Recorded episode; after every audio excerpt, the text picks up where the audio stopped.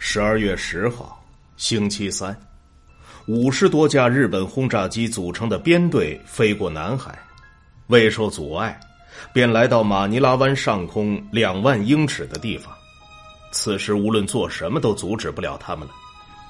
几架 P 四零想在吕宋岛北部海岸拦截他们，却被护航的零式战斗机击退。而美国海军的三英寸高射炮甚至打不到那个高度。轰炸机没有遇到任何抵抗或者袭击，在高空俯视着下面密布的目标，就像一群老练的秃鹫打量着猎物。一位目击者这样回忆道：“日本的飞机很明显瞄准了马尼拉水域停泊在码头的船只，以及美国设于甲米地的海军基地。这是美国海军在珍珠港以西的主要基地。”日机投下炸弹，整个甲米地基地的核心地带被夷为平地，维修厂、仓库、机械库、兵营、供电站，通通变成废墟了。几艘驳船和拖船在泊位上被炸毁，海狮号潜艇彻底报废，大火蔓延，失去控制。大风吹过海湾，火势越来越大。由于很多消防设施也被炸毁，所以消防员能做的事很有限。鱼雷艇的艇长约翰·巴克利上尉惊呆了，他说：“日本人把这里夷为了平地，只能这样来形容了。除了珍珠港之外，这里是美国在东方的唯一一个海军基地，结果，它被彻底的毁掉了。”美国亚洲舰队总司令托马斯 ·C· 哈特上将从舰队司令部的楼顶看到了这一场面，他有何反应？历史没有记载。他可能事先就有不祥的预感，知道美军的空中防御顶不住，因此他采取了明智的预防措施。在战争开始前，他把大多数船派往南部。现在，他的主要基地连同所有的辅助设施和弹药，都变成了地面上一个浓烟滚滚的大洞。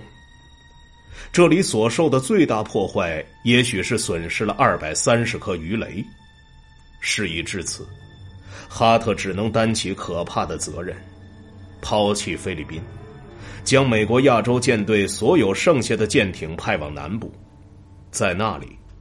他们可能会与英国和荷兰的舰艇会合，一起守卫荷属东印度群岛。战争开始一周前，丘吉尔首相不顾将军们的建议，把一支强大的海军部队派往新加坡。他希望这样可以震慑日本，让他们打消侵犯英国殖民地的念头。这支队伍被称为 Z 舰队。其中两艘核心军舰是威尔士亲王号战列舰和反击号战列巡洋舰，他们是英国最精良、最有名的军舰。但是，这两艘军舰的命运比珍珠港中的美国战舰还要惨烈，标志着海军的历史翻开了新的一页。当地时间十二月八号，就在日军突袭珍珠港后几个小时。汤姆·菲利普斯上将命舰队到公海上去拦截并摧毁出现在南海地区的日军入侵舰队。英国在这个战区没有航母，而英国皇家空军已经乱成一团，所以这支舰队只得在没有飞机护航的情况下航行。菲利普斯知道这样会有巨大的危险，但是他希望这一行动可以快速结束。赶在日军向我们发起大规模攻击前向东撤退。从一开始，Z 舰队就面临着很大的困难，他们甚至难以确定日本舰队的位置。他们朝西北驶进暹罗湾，往马来亚北部哥打巴鲁的日本滩头堡航行，然后接到了错误的情报，以为日军在海岸线南部的关丹登陆了。故而调转航向。虽然没有空军的护卫，但英国战列舰的军官和船员们都很乐观。无论马来亚北部的空战结果如何，他们都充满了自信，认为日本无法与英国皇家海军的两艘最佳战舰相匹敌。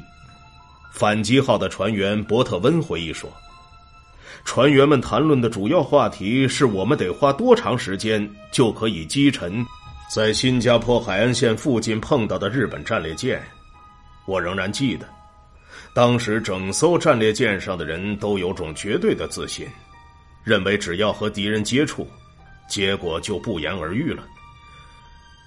十二月九日下午，英国的巡逻机发现了日本的水面部队。反击号信号桥楼甲板上的一位军官对 CBS 记者塞西尔·布朗说：“哦，但那些是日本人，就没什么好担心的。”当晚在军官们的餐厅里吃饭的时候，布朗提出了一个尖锐的问题：考虑到珍珠港发生的一切，英国人是不是太自信了？英国军官们考虑了一下这个问题，一位军官承认，低估对手是错误的，但是另一位军官说出了大多数军官的看法：我们并不是过于自信。我们只是认为敌人真没那么厉害，他们用了五年时间还没打败中国。再看看他们在这里又是怎么做的，满地图跳来跳去，而不是集中火力攻击两个地方。这么做表明他们的脑子不太好使。